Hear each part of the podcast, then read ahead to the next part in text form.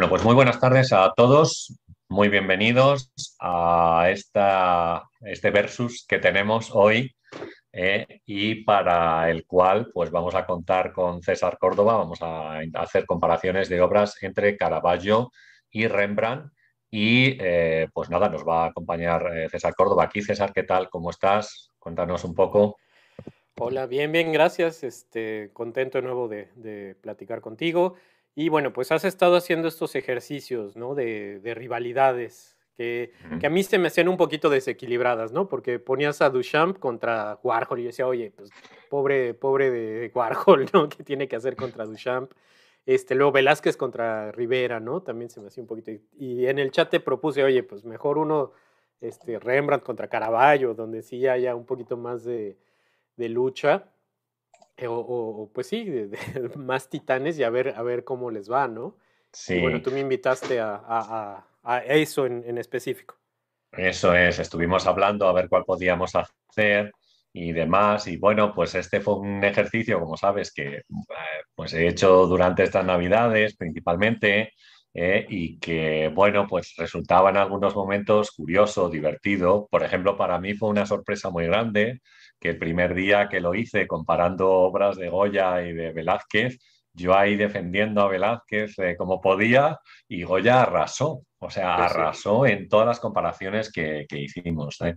También es verdad que algunas personas después eh, han comentado o han dicho que, mm, que, claro, que es difícil decidirse por una obra o por, o por otra, o que a veces esas comparaciones pues son, digamos que hay una gran diferencia entre ellas. Pero claro, al final es que tenemos que elegir unos trabajos y entonces intentar adaptar eh, un poco eh, cómo, eh, cómo funcionan o cómo dialogan entre los diferentes autores, ¿no? Que era un poco la idea. Fíjate, el otro día, cuando hicimos el de Velázquez Rivera, por ejemplo, los paisajes que tiene Rivera no son muy conocidos y yo tengo la impresión que mucha gente los descubrió y le encantaron, ¿vale? Porque siempre eso, tenemos la idea de Rivera como un pintor mucho más trágico, ¿no? Más eh, pues de martirios de santos y este tipo, más, no sé cómo decirlo, más truculento.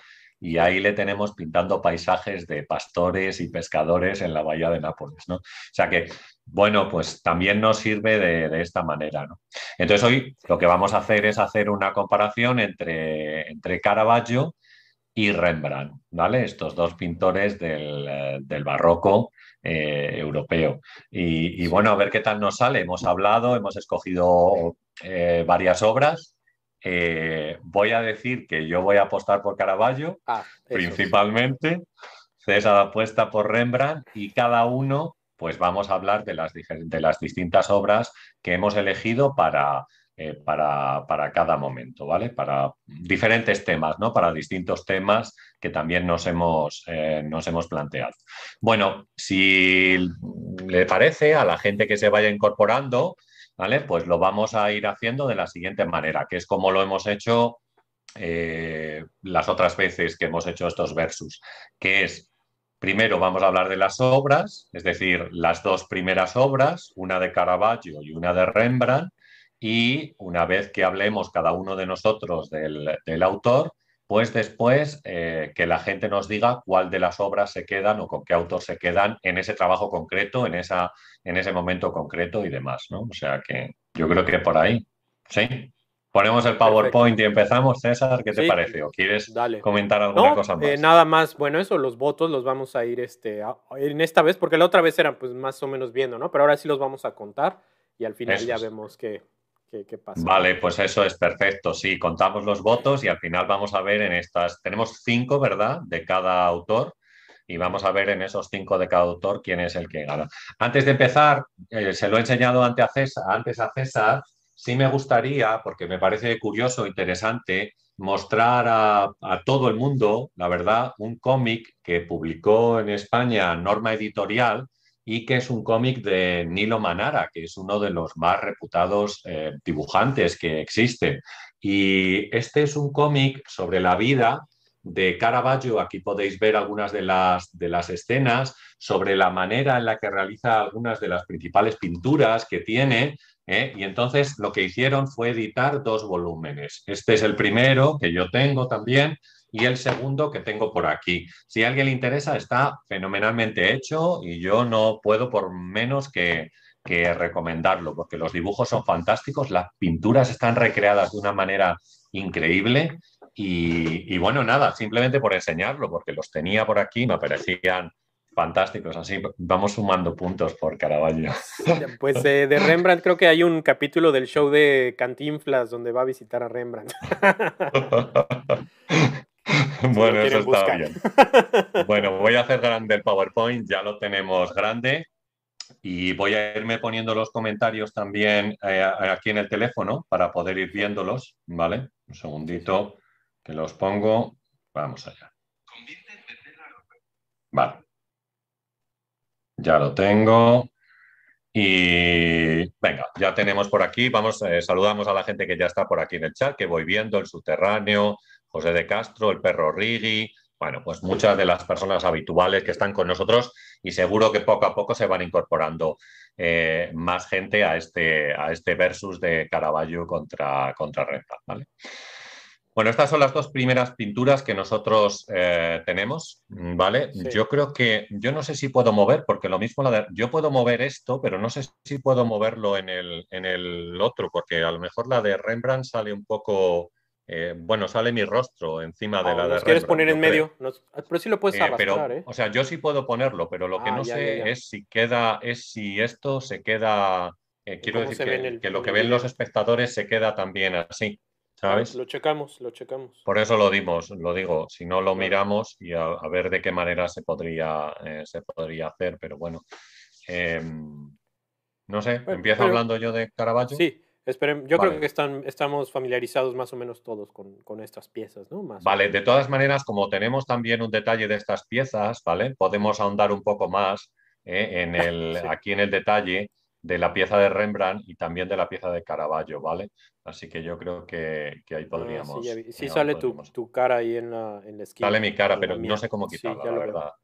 Si me, o sea, si voy a ver si quito. No sé si se pueda. Apagando el video, tal vez. Mm. A ver. Ahí. No, pero sale mi foto. Ocultar vídeo en la miniatura. Voy a ver, espera, mira a ver ahora. Vamos a probar ahora que he ocultado el vídeo en la miniatura a ver si de esta manera, vamos, tarda un poquito porque nos va, a tardar unos 20 segundos porque llevamos un retraso ahí con, eh, con, esto. Pero a ver si ahora que lo he ocultado, eh, de esta manera es posible. Me da que no, que siga saliendo, ¿verdad? Bueno. Ah. Sí, pues no, sí, no, nos ven, nos siguen viendo. nos siguen viendo, ¿verdad? Eh, Claro, lo, oculto, yo, Lo, oculto yo para mí, pero no para el resto. No sé hacerlo, César, la verdad. No, yo, tampoco. No, sé hacerlo, así que no sé. Bueno, eh, vale. Eh, bueno, vamos a empezar, yo creo, entonces. Como tenemos el detalle de esta pintura, yo creo que nos, yo creo que nos vale, ¿no? Sí, no, y no se eh, cubre nada, nada relevante tampoco. Vale. Yo creo que, bueno, yo voy a empezar por Caravaggio y con este tipo de obra, que es una obra, yo creo que tiene dos cosas principalmente. Es que nosotros pensamos que Caravaggio es un pintor eh, barroco y es verdad que es un pintor barroco, pero él nació en 1576, me parece. Entonces, es, es, un pintor que se encuentra en un momento de transición entre el manierismo y el barroco, y yo creo que eso se puede notar en alguna de sus pinturas, como por ejemplo esta imagen de Baco que nosotros eh, tenemos, tenemos aquí. De hecho, la formación que puede recibir Caravaggio con diferentes maestros en los lugares por los cuales va pasando antes de llegar a Roma, Milán y demás, yo creo que la mayoría de sus maestros tienen esta tendencia hacia el manierismo un manierismo que no es excesivamente exagerado, como a lo mejor puede ser en actores españoles o, no sé, siempre pensamos a lo mejor en, el greco, ¿no? Como un gran representante del, manierismo, pero, pero, yo creo que se le nota eh, en ciertos aspectos. Eh, por ejemplo, hay una cosa que tiene que ver con la ambigüedad y la sensualidad que yo veo en la pintura o que esta pintura es capaz de transmitir, es decir, la no sé, la sensualidad de la manera en la que, por ejemplo, está mirando al espectador, ¿eh? en la forma eh, que tiene la cara un poquito más coloreada que el, con el rostro, supongo que por, la ingesta del vino, ¿vale? En los labios que también se muestran como muy sensuales o en esta figura medio desnuda que provocativa, yo creo que parece mirar al espectador, En esta primera época, además, eh, no es un artista que se haya decantado por el claroscuro tan radicalmente como lo va a hacer en otras obras posteriores. De hecho, muchas de las obras que tiene eh, Caravaggio al principio de su, de su, carrera tienen que ver con el bodegón y con eh, la naturaleza muerta, cestas con frutas, que podemos apreciar perfectamente también en este cuadro y que lo hace con gran maestría, además, ¿eh? tanto las frutas como la, bueno, esa vaso con vino que tiene, que, tiene, que tiene aquí. Yo creo que este tipo de obra también es una gran inspiración para Velázquez, por ejemplo, en, los cuadros que hace Velázquez en su primera época, que son posteriores. Estamos hablando a lo mejor del año 1615 o 1616, cuando pinta Velázquez, cuando eh, Caravaggio murió en el año 1610, me parece. O sea, bueno, él murió muy joven, ¿vale? Murió tremendamente joven. Eh, pero, pero bueno, esta, yo creo que esta primera obra nos da una idea del camino que él está tomando, de esa ambigüedad que yo creo que es característica del manierismo en muchos casos, de la sensualidad que muestra la obra y el dominio también del, bueno, pues de la naturaleza muerta, de todo este tipo de objetos, de los brillos, de, los cristales, ¿no? de las frutas que aparecen, los platos y demás, ¿eh? y demás, demás cosas. Bueno, no sé si se me va ocurriendo algo más, pues ahora cuando comentes tú a Rembrandt, pues lo, lo digo. Bueno, em, mencionas esto, sí, claro, este es, esa es una obra este, de, de, la juventud de Caravaggio, ¿no? En cambio, esta pues es una obra del Rembrandt maduro. Eh, Rembrandt nace en 1606, entonces, este, bueno, es mucho más joven que, que, Caravaggio, o bueno, no es tan contemporáneo en el sentido que, pues sí, mm. tenía cuatro años cuando Caravaggio murió, pero más bien sí hubo influencia muy grande del Caravaggio eh, en el arte de, no solo de Rembrandt, ¿no? de, sino de los pintores en general de, Holanda del siglo XVII. Muchos de, incluyendo al, bueno, no, eh, o sea, muchos pintores en Holanda se iban a, a formar a Roma eh, está, eh, uy, ¿cómo se llama? Gerrit van Honstort, y no sé, o sea, tienen unos apellidos que para mí son complicadísimos, pero bueno, hay, muchos, este, están los caraballistas de Utrecht, ¿no? O sea, había todo un grupo de, de pintores holandeses que seguían a, a Caravaggio, su, influencia sí ya del, del claroscuro mucho más marcado, y Rembrandt pues obviamente formó parte de esa, de esa tradición. Ahora, habíamos escogido este primer tema que era como la sensualidad, ¿no? Cómo abordar, eh, cómo abordan los pintores la sensualidad para hacer este, esta comparación. Aunque sí, bueno, quizás pueda ser un poquito injusto porque de nuevo, pues es el Rembrandt ya mucho más maduro. Esto es un... Ah, también eh, la cosa es que eh, Rembrandt, o sea, bueno, los historiadores, etcétera, siempre intentan ver de qué se trata esta imagen, ¿no? Que, si es una Calisto o una escena bíblica, o sea, como que intentan interpretar qué es lo que está sucediendo en la escena. Pero pues Rembrandt va quitando las cosas poco a poco, las simbologías, y va dejando pues casi casi un retrato, ¿no? Eh, ella es su segunda, bueno, se cree, aunque se puede tener bastante certeza porque es igualita a muchos otros dibujos que hay de ella, retratos de ella. Eh, la segunda eh, esposa, no sé si decir esposa, no sé si están casados, pero eh, digamos la segunda compañera pareja de, de Rembrandt, que es Hendrik. Y a mí lo que me encanta de este cuadro, les digo, escogimos esto como para que compitiera un poquito la sensualidad, es que o sea, pues digo, Rembrandt tiene desnudos, etcétera, pero aquí creo que tiene que ver mucho la sensualidad con, con, el, con la sugerencia. O sea, no es un desnudo, sino que apenas está como sugerido el, cuerpo, un poco las piernas, ¿no? El, el, torso o el pecho un poco descubierto con este camisón. Y, y, a mí lo que me interesa más de este cuadro es cómo Rembrandt, eh, o sea, es que son las dos cosas, sí, la sensualidad de la imagen con esto eh, eh, sugerido, pero también con la manipulación del material. O sea, cómo carga el pincel ¿no? de, pintura comparado con Caravaggio, que en esta etapa es un poquito quizás más mecánico, ¿no? Su, su trabajo. Este, Rembrandt está convirtiendo como la materia pictórica en sensualidad. O sea, el, trazo, los brochazos, la mezcla de colores, etc. Y, lo que decía de sugerir, o sea, los tratamientos, por ejemplo, la mano que está a nuestra derecha, o sea, la, izquierda de ella, pues apenas está indicada, ¿no? O sea, está, está, e, es un detallito ahí apenas que, que Rod toca con un poquito de luz el, el pincel y listo, ¿no? Eh, no sé si, digo, evidentemente está terminado este cuadro porque está firmado, fechado y todo, pero, pero sí también es, este punto de Rembrandt de ya, eh, o sea, como que los artistas creo que con el tiempo van decantando y van quitando no solo los elementos accesorios que platicábamos del, de lo simbólico y el fondo, etcétera, sino también los tratamientos. O sea, ya el camisón no está muy detallado, o sea, casi lo, lo que está más detallado nada más es el rostro, ¿no? Em, pero ya lo demás está así muy esbozado, es como un sketch casi, o sea, un, esbozo.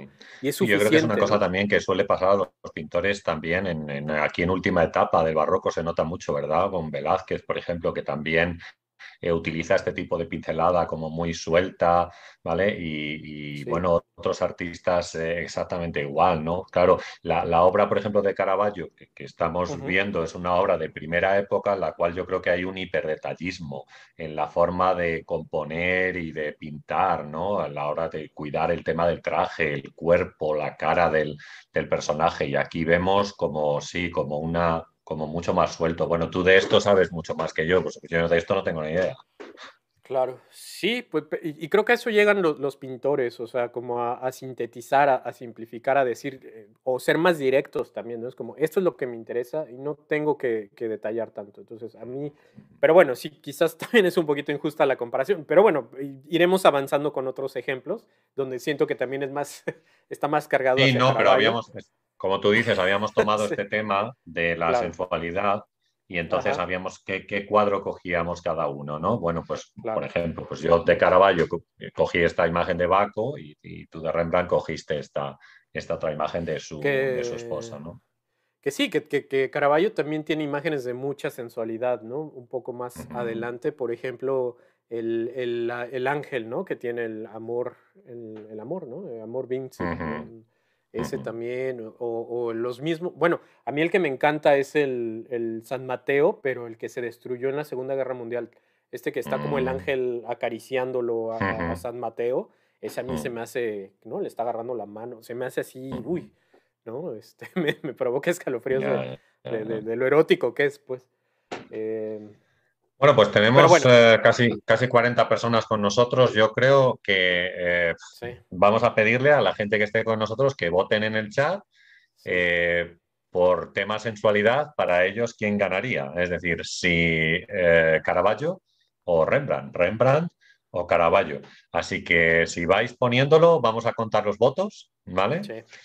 Y entonces estamos contando los votos para ver al final cuál de los dos ha ganado aquí en este challenge que hemos, que hemos hecho entre, entre uno y otro. Ya va llegando alguno, ¿vale? Ya veo que el perro Rigi, por ejemplo, ha votado por Caravaggio, ¿vale? Alquime, por ejemplo, vota por Rembrandt, dice Rembrandt, no me cabe, no me cabe duda, venga, que la gente se vaya animando.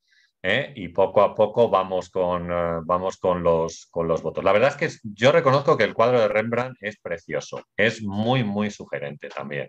Y además tiene la maestría esa, yo creo, de, la forma en la que van tratando la, como tú decías, la, manera de pintar que tiene, que con unos esbozos simplemente compone el, compone el cuadro, ¿no? Frente al detallismo del, del otro, pero bueno.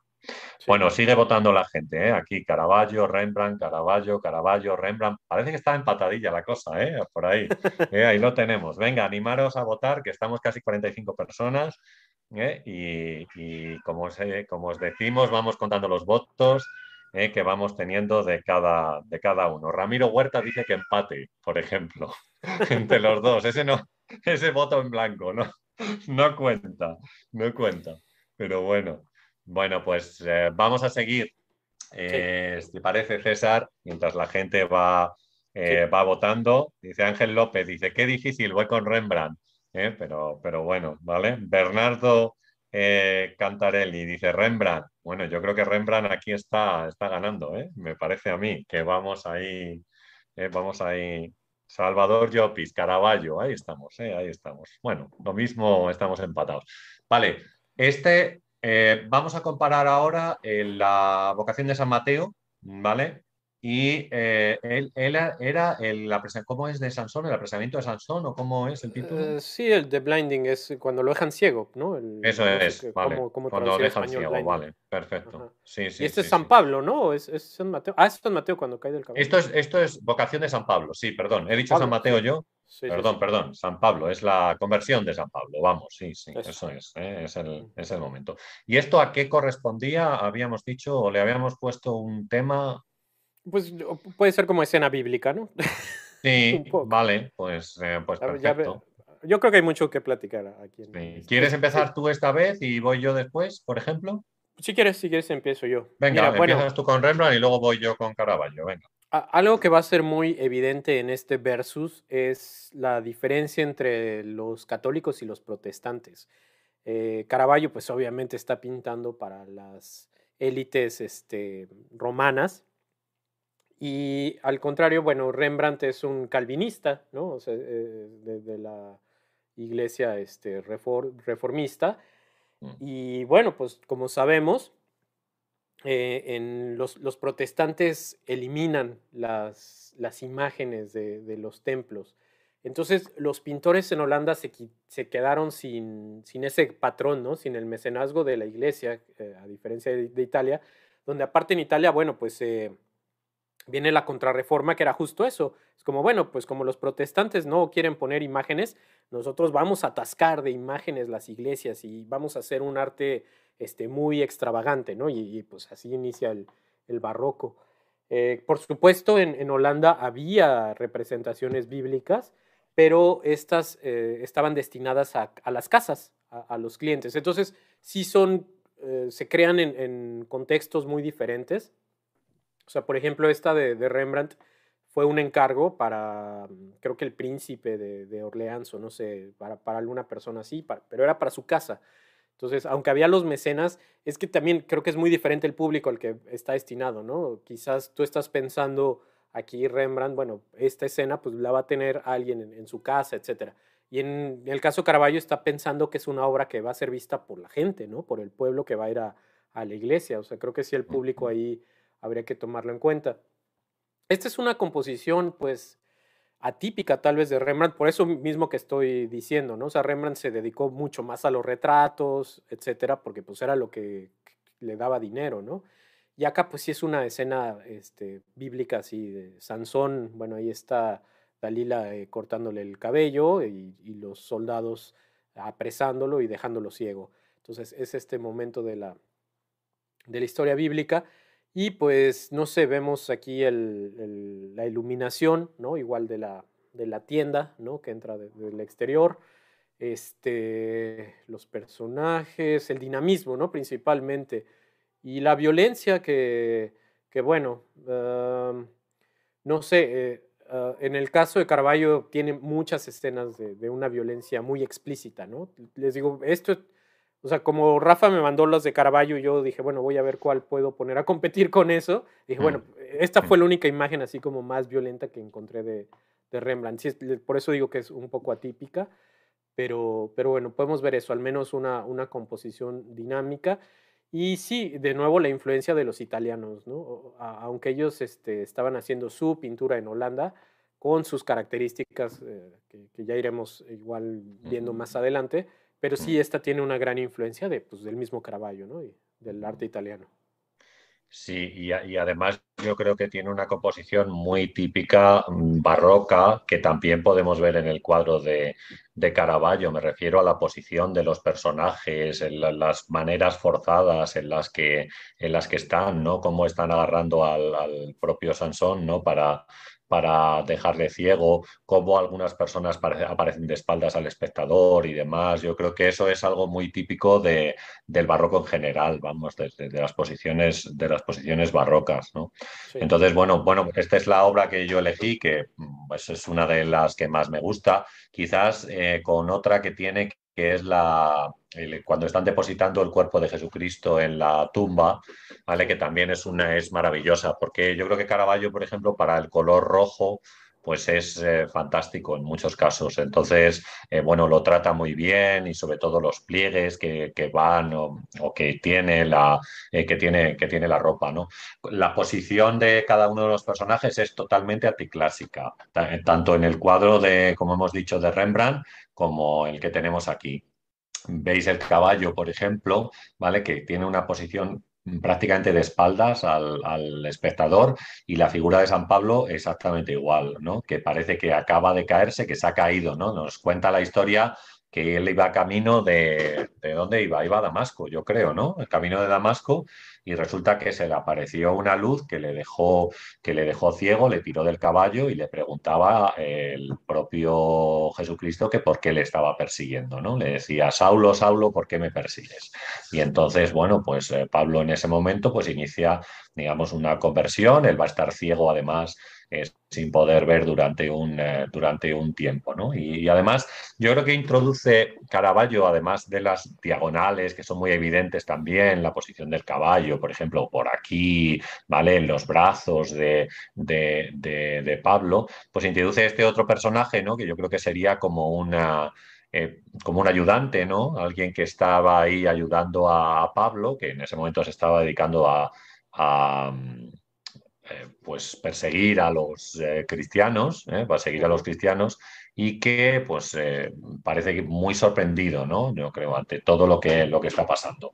Y vemos también que el claroscuro en este caso, pues ya, sobre todo él cuando va a Roma, esos primeros cuadros que hemos visto antes tienen más una iluminación general y él cuando ya va a Roma y empieza a recibir encargos de principalmente de la iglesia, porque Caravaggio trabajó principalmente para la iglesia. De hecho, yo no sé, no recuerdo exactamente si este cuadro está en una de las dos iglesias, una iglesia de Santa María del Popolo, que es la, eh, una de las plazas principales de, Roma. No estoy seguro, ¿eh? 100%. Pero es que, o sea, una, tengo una anécdota y es que yo, yo he ido a Roma un par de veces, ¿vale? Sí. Y entonces cuando fui la primera vez, entro en la iglesia sin saber que estaba allí Caravaggio y de repente doy la vuelta a una esquina y me encuentro con este cuadro eh, o, con, o con, yo no sé si era San Pedro o crucificado, uno de los dos. Y digo, pero Dios mío, ¿qué hace esto aquí? ¿No? Sin saber, ¿eh? Que, y eso es una cosa que te puede pasar en Roma, que tú entras allí en una iglesia y dices, ahí va, pero si esto es de Bernini, que yo no me daba cuenta que esto estaba, que esto estaba en, este, en este sitio, ¿no? Entonces, bueno, yo creo que el realismo también, el, el, excesivo realismo es una cosa que no abandona nunca a, a Caravaggio. Y es también una de sus señas de, identidad, ¿no? La mayoría de las veces, o el realismo que tienen muchos de los personajes, que quizás contrasta con la, voy a decir, contención que podían tener otros artistas barrocos e italianos, ¿vale? Y estoy pensando en algunos que o bien eran italianos o bien se formaron o trabajaron mayoritariamente en Italia. Por ejemplo, Guido Reni, que es un pintor eh, francés que trabaja, pero que tiene una, yo creo que una visión menos, más contenida, más idealista de, la, de, la, de, los personajes, ¿no? Frente al realismo, que siempre es una cosa que a, que a Caravaggio le gusta, le gusta bastante más, ¿no? Luego hablamos un poco más de claro oscuro, porque como vamos a ver otros cuadros de los cuales él va a tratar, pues en otro cuadro profundizamos un poco más o, hablo un poco más sobre el tema de claro oscuro y, y Caravaggio, ¿no? Eh, alguien nos pedía, eh, César, que dijéramos los votos, pero yo creo que lo, ha puesto, lo han puesto aquí, ¿vale? Eh, en el primer enfrentamiento hemos tenido Caravaggio nueve votos y Rembrandt diez votos. Ah, bueno, Así pues que bueno, ahí teníamos. Vale, ahora tenemos casi 60 personas ¿eh? con nosotros en el chat, así que tenemos más gente para votar. No sé si quieres añadir alguna cosa más. O... No, eh, sí, ahí, ahí, este Daily Kitchen está contando los votos. Y eso es, eso es, sí, que lo ha puesto, lo ha puesto ahí, así que se lo agradecemos mucho, eso es, estupendo. Eh, pues para la gente, este es el segundo enfrentamiento que tenemos. Eh, hemos dicho la, conversión de San Pablo, ¿eh? o bien el cuadro de Sansón de Rembrandt. Así que venga, la, la gente que tenemos aquí, los 60 que tenemos aquí, pues podéis ir votando y a ver en este caso cuál de los dos cuadros os gusta más, así con tema bíblico que habíamos escogido, ¿no? Uno del Nuevo Testamento ¿eh? y otro del Antiguo Testamento que sería este. Así que nada, vais poniendo en el chat, ¿vale? Ya van viniendo los primeros votos, ¿vale? Jordi Manzano pone Rembrandt, Salvicien también Rembrandt, Pablo Emilio Chanes pone Caravaggio. Venga, animaros, que tenemos 60 personas. ¿Eh? Y, nada, decir cuál es el que más os gusta, ¿no? Venga, Rembrandt, Caravaggio, Caravaggio, ahí vamos, poco a poco la gente va votando por su, por su cuadro favorito, ¿vale? Fíjate, yo, yo tengo que confesarte, César, que el cuadro de Sansón no lo conocía así, que lo mismo lo he visto alguna vez, pero no es un cuadro que yo me hubiera fijado en él tremendamente, ¿eh? pero... Sí, no, no es muy característico de Rembrandt, pero es que fíjate que, que, últimamente se han estado haciendo muchísimos estudios, o sea, está el este Rembrandt Research Project que está haciendo análisis químico eh, de los pigmentos, de, las telas, de las tablas, etcétera, estudios científicos, y se han estado descartando muchísimo, o sea, también me costó trabajo encontrar, porque había unos Rembrandts extraordinarios que no son de Rembrandt, ¿no? o sea, y, este sí, o sea, ese se tiene documentación de quién lo encargó, quién lo, o sea, dónde lo pintó, etcétera, años, todo. Entonces está bien documentado y hay certeza de que es un cuadro de Rembrandt. Mm. Pero Rembrandt, como tuvo tantos una composición también hay cuadros de Rubens que tienen, porque ellos son, vamos, están ahí al, lado, ¿no? Sí, Quiero decir que, bueno, pues eh, Rubens al final está en Amberes, que están muy cerquita. Y entonces que, tienen una composición muy similar. Estoy pensando en algunos raptos de las Sabinas, yo creo, alguna cosa de, de, Rubens que tenemos aquí en el Prado, además, esos cuadros en, en España, y que tienen una composición muy similar a esta. Sí, es, sí es, es, muy atípico este Rembrandt, pero... Mm. Pero te digo, sí, también es, y, este es conocido por eso, porque sí es, definitivamente de Rembrandt, entonces no, hay mucho problema. Bueno, yo creo que, vale, pues si quiere alguien más que vaya votando, si no lo ha hecho, el perro Riggy dice, ganó Caraballo sólidamente acá, pero no sé si será cierto o no, ahora, ahora contamos los votos y vemos Porque el otro, el, primero yo, yo veía, este, yo pensé que Rembrandt iba a ganar en el primero, pero empataron casi. Pues mira, fíjate cómo, cómo, estaba, pero, pero bueno.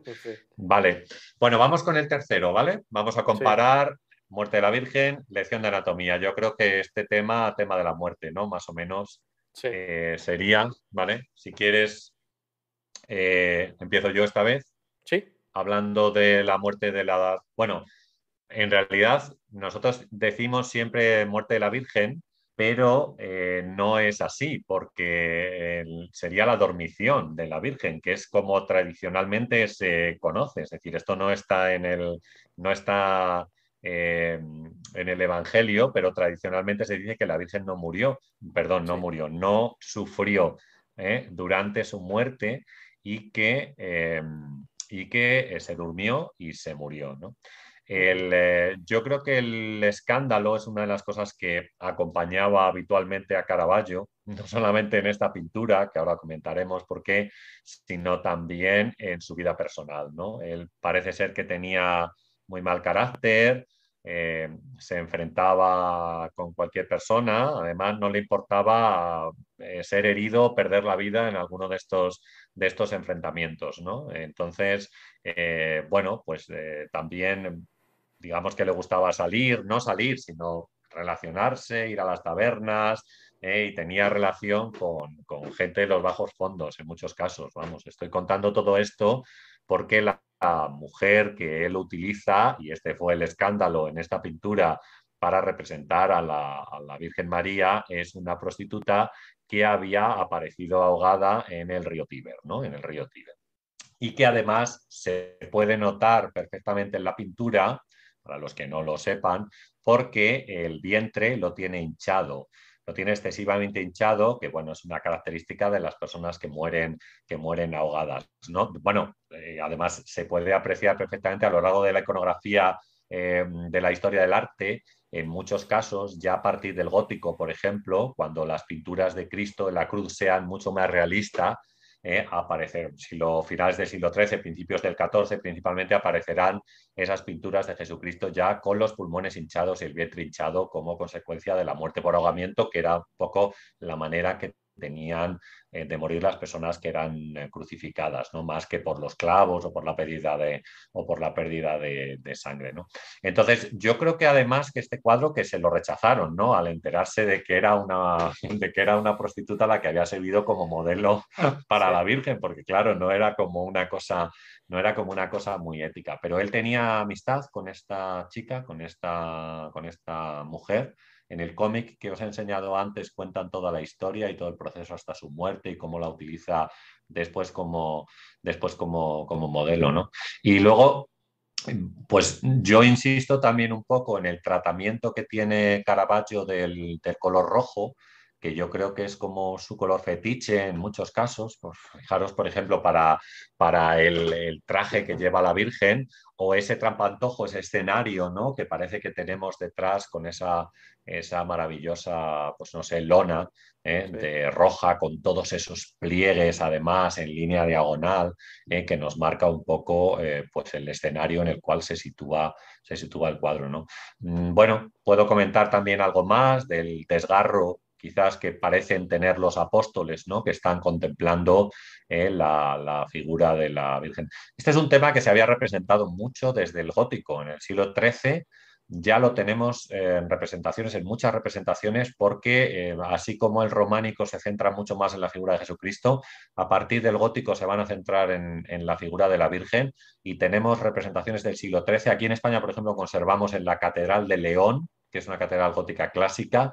En la portada está dedicada eh, a, la Virgen María y la dormición de la Virgen es uno de los temas que aparece en la parte, en la parte central. Así que, bueno, este tipo de tradiciones, ¿vale? Pues perviven en el, yo creo que en el imaginario del, del pueblo y en muchos casos se pide a los artistas que las, que las representen, como en, como en este caso que tenemos aquí. Así que, bueno, eso es un poco lo que comento yo de esta obra, que me parece fantástica, la verdad. A, mí me llama la atención mucho Caravaggio eso, ¿no? Cómo cambió las imágenes ideales de las divinidades a, pues, personas reales, ¿no?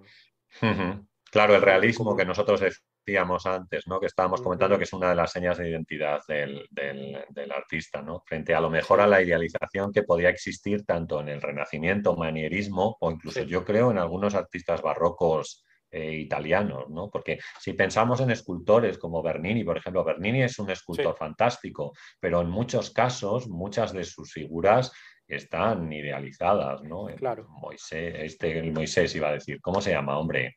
Hay Santa Teresa o algunas de estas eh, o algunas de estas más, pero... Proserpina, ¿no? El rapto, creo. Claro. Bueno, vamos con la... Es un duro competidor la versión de anatomía, ¿eh? es, muy duro competidor este. ¿eh? Pero, sí, de, nuevo, de nuevo vemos mucho la diferencia, ¿no? Que, decía yo al principio, este, de nuevo, de los católicos contra los reformistas. O sea, en el caso de Caravaggio, pues es una escena bíblica eh, muy impactante, muy espectacular. Y aquí Rembrandt, pues un retrato de grupo, que lo que se hacía, pues era, eh, pues eso, diferentes sindicatos, de diferentes agrupaciones mandaban a hacer un retrato grupal para ponerlo, no sé, en el salón de, de, donde trabajaban, etcétera. En este caso, pues eran médicos, cirujanos, mm. que mandaron a hacer este, cada cuatro o cinco años, al parecer, mandaban a hacer un retrato, y en esta ocasión escogieron a Rembrandt, era, era un muchacho, o sea, también es increíble, o sea, esto lo pintó cuando tenía 26 años y 26 años ya estaba Rembrandt en, en el top de, pintores, este, digo, para tener este encargo tan importante, eh, ya estaba considerado como uno de los mejores retratistas de Ámsterdam, ¿no? del siglo XVII. No sé qué, qué, más podemos contar de, de, estas personas, o sea, salvo que, bueno, eso, era eso, un, un, un retrato, cada, cada personaje eh, pagaba una cuota y, bueno, se, se, le representaba. Aquí el doctor Tulp, que es el que tiene el, sombrero, pues es el que pagaba más, mm. ahora sí que pagó el doble para tener como el, yo creo que tenían, eh, tenían también, ah, o sea, que hay, que, hay, que hay más cuadros, de más lecciones de anatomía porque era, no, era, no es un único cuadro. digo de Rembrandt, que hay otros artistas también holandeses que van a hacer este tipo de, cuadros. Y a mí me llama mucho eso la atención que tú dices, y es que claro, es que es un tema de mentalidad, de mentalidad que va a traer la religión que tiene la religión católica y la religión protestante, ¿no? Y el tipo de obras que van a representar unos y otros. ¿no? Cuando a veces se dice que la pintura holandesa es una pintura que se enfoca mucho más en temas que eran un tanto despreciados por la alta pintura, como por ejemplo podían ser los bodegones o los paisajes, o bien eh, los temas costumbristas, como, como podía ser este que nosotros tenemos aquí, ¿eh? y que es algo que después se pondrá tremendamente de moda con la llegada de la modernidad, por ejemplo, con las, con las eh, diferentes vanguardias. ¿no? Y, y, debemos decir también, yo creo, que los artistas españoles no, o sea, dentro de la iconografía religiosa que tenía, no hacen ascos a nada de lo que hacían los holandeses, me refiero, porque en muchos casos tenemos un realismo muy lejos del idealismo italiano. Eh, se representan muchos bodegones en España y también, y también paisajes en época barroca, incluso escenas de género. Por ejemplo, Bartolomé Esteban Murillo tiene algunas escenas de género fantásticas, que por cierto se vendían en países protestantes, claro, no en países católicos, pero las encargaban para vender en países como eh, Holanda, Dinamarca, eh, ¿vale? Y otros países, y otros países eh, nórdicos. Happy está con hambre, va a haber que darle de comer. es, hora de su sobrecito, su lata. Bueno, pero nada, a ver, déjame ver. déjame ver, ponle el Rembrandt otra vez, a ver. Sí, sí. Decir algo. Este. Mm, ay, ¿qué iba a decir? Se me fue, se me fue por, por estar con el gato. Eh. Eh, bueno, ahorita agarro el hilo otra vez, de lo que estabas diciendo. Vale. Eh, dale, dale, sí. Vale, le decimos a la gente que vote por esta tercera opción, ¿vale? Eh, no sé cómo hemos quedado en la, en la anterior, pero, pero bueno, no es que no lo he visto yo por aquí, pero bueno, no pasa nada. Le decimos a la gente lo mismo, que vote, que elijan qué cuadro prefieren, en este caso tema, pues no sé, en este tema de la muerte, podríamos decir, la lección de anatomía de Rembrandt o bien La dormición de la Virgen de Caravaggio, ¿vale? Así que eh, en, sí. En el segundo quedó Caravaggio 16, Rembrandt 11. Ajá, vale, 16, 11. Eh, pues teníamos a, Caravaggio en el, en el segundo con, la muerte de, con la muerte, perdón, la conversión de San Pablo, ¿vale? Y aquí, pues venga, ya veo que van llegando los primeros votos, Narval Taciturno, Caravaggio, ¿vale? Aquí tenemos eh, Paula Melgarejo Rembrandt, Alquime 88 Rembrandt, venga, que estamos 60 personas. Y lo mismo, a ver eh, si vamos sacando por lo menos 35 votos, de 30 o 35 votos entre Rembrandt y Carballo, dices. Bueno, aquí esto, por ejemplo, era, también se sabe muy bien, eh, está muy bien documentado el cuadro de Rembrandt, o sea, la persona que está muerta es, es, un asaltante a mano armada, o sea, andaba asaltando a mano con, con pistola, no sé, lo ahorcaron, o sea, lo, lo, ahorcaron y estas, estas eh, sesiones de disección se hacían una vez al año nada más, solo, solo, se permitían una vez al año y eran públicas. O sea, aquí están los, los, cirujanos, los más cercanos, pero tú del pueblo podías ir, comprar tu boleto y te daban un, lugar este, pues para presenciar la, la lección, ¿no? Y eso, la disección. También decían que que no se empezaba por el brazo, yo creo que pues, eh, lo, hizo también Rembrandt para que fuera un poquito más cómodo, porque en realidad lo abrían primero del tórax para sacarle todos los órganos, que era lo que se empezaba a pestar y etcétera. Entonces, este, bueno, tampoco es tan, tan realista, digamos, este cuadro. Ya por ahí ya digo, ya los médicos obsesivos dicen que la anatomía no es eh, exactamente perfecta en el brazo, que el músculo no sé qué tiene que salir del otro tendón y bueno, o no sé qué, ya, ya eso ya es este, meterse mucho así en, detalle, pero, pero está... no, era fácil, la carnación, ¿no? La carnación que tiene la figura es impresionante, ¿no? De, vamos, la figura del, muerto es tremenda, la verdad, yo creo aquí. y el realismo también, yo creo, de las caras y los personajes. Era una mm. grisalla eso, ¿no? Será así como la, la, capa que se daba inferior antes mm. de, ya ponerle el color a los personajes. O sea, así se trabaja o se trabajaba, ¿no? Se empezaba con estos cuerpos así como en grises y luego ya se le iba poniendo el colorcito, ¿no? Pero, pero ese lo dejó así. Entonces también es, para los pintores es como un buen ejemplo de, esas técnicas, ¿no? De, cómo, se, cómo se trabajaban. Digo, por supuesto esta grisalla está demasiado detallada, generalmente no, no eran tan, tan definidas, pero, pero más o menos así se veían, ¿no? Bueno, yo creo que la gente nos ha ido dejando sus votos ya de, esta, de este tercer cuadro. Nos quedan dos, por, no quedan dos por comparar. Vale, vamos a decirle a la gente, César, que nos deje un like, que no se lo olvide, ¿vale? En el vídeo. Oye, si alguien se anima con un super chat, pues que lo haga también, que no pasa nada, está bien. Lo vamos a invertir en libros, ¿eh? principalmente en este canal. O sea que eso es. Dime, Ahí dice Juan Fesit, este, Rubens compró la muerte de la Virgen cuando era mm. consejero. Sí, sí, lo he visto que, ha dicho, es verdad, se me ha, se me ha pasado decirlo, se me ha pasado, pero fíjate, es una cosa curiosa, la verdad, eso sí. Eh, una cosa más, quería comentar, es que desde hace unos días, bueno, una semana o algo así, eh, alguien me pidió que si podía subir estos directos a podcast. Y entonces que nada, que lo sepa la gente que lo estoy haciendo. Y que he subido varios, estos versus que hemos hecho están todos en podcast ¿eh? también por si alguien se anima y cuando acabemos hoy o mañana, pues ponemos el podcast de, nuestra charla de hoy también y que lo tienen en las plataformas principales, o sea, está en Apple, está en Google, está en Spotify, está también en Evox y no sé, Anchor es otra de las plataformas que es de Spotify. Bueno, está en las principales plataformas. Digo, por si alguien, porque nos lo habían pedido, quería, quería escucharlo por allí, que es otra opción que... Ya, también si ven que su pintor favorito va perdiendo, pueden mandar un super chat y ya ese voto va a contar por dos. vale, venga, pues no, hombre, no. Eh, está bien, pero bueno, si alguno quiere mandar el voto con un super chat, pues estaría bien también. Bueno. vamos con el cuarto, que es este de, que es este que tenemos aquí. Si quieres empiezas tú esta vez, César, y, y, después comento yo sobre Caravaggio, ¿vale?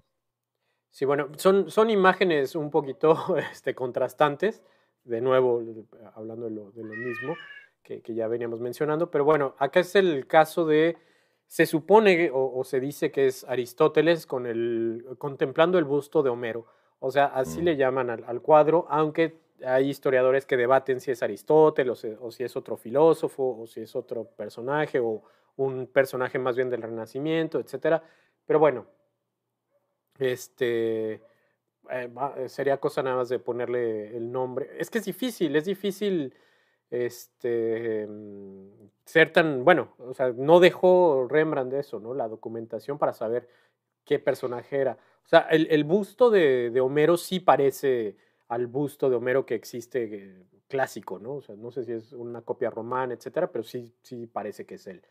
Y la, la, lo de Aristóteles es porque Alejandro Alejandro Magno le regaló una cadena de oro, ¿no? Entonces, como que por eso lo, identifican con, Aristóteles. Pero bueno, mm. no, no sabemos exactamente quién es. Ahora, hay unos libros al fondo, entonces igual debe ser alguien, alguien que, que Claro, es verdad, eso te iba a decir yo, que claro, que quizás por la biblioteca que hay aquí en, esta zona del cuadro, pues podría identificarse que es alguien de cierta cultura, claro. un, sí, claro y, bueno, a, mí lo que me gusta de este cuadro nuevamente, que creo que lo que Rembrandt tiene mucho, es el tratamiento, mm. ¿no? O sea, la luz, los materiales, o sea, esa cadena de oro, es este, el, brillo es increíble. O sea, cómo Rembrandt logra eso, transformar pintura. O sea, porque uno cuando compra un mm. tubo de pintura al óleo y lo saca de, su tubo, pues es una pasta ahí, este, sin forma, sin chiste, ¿no?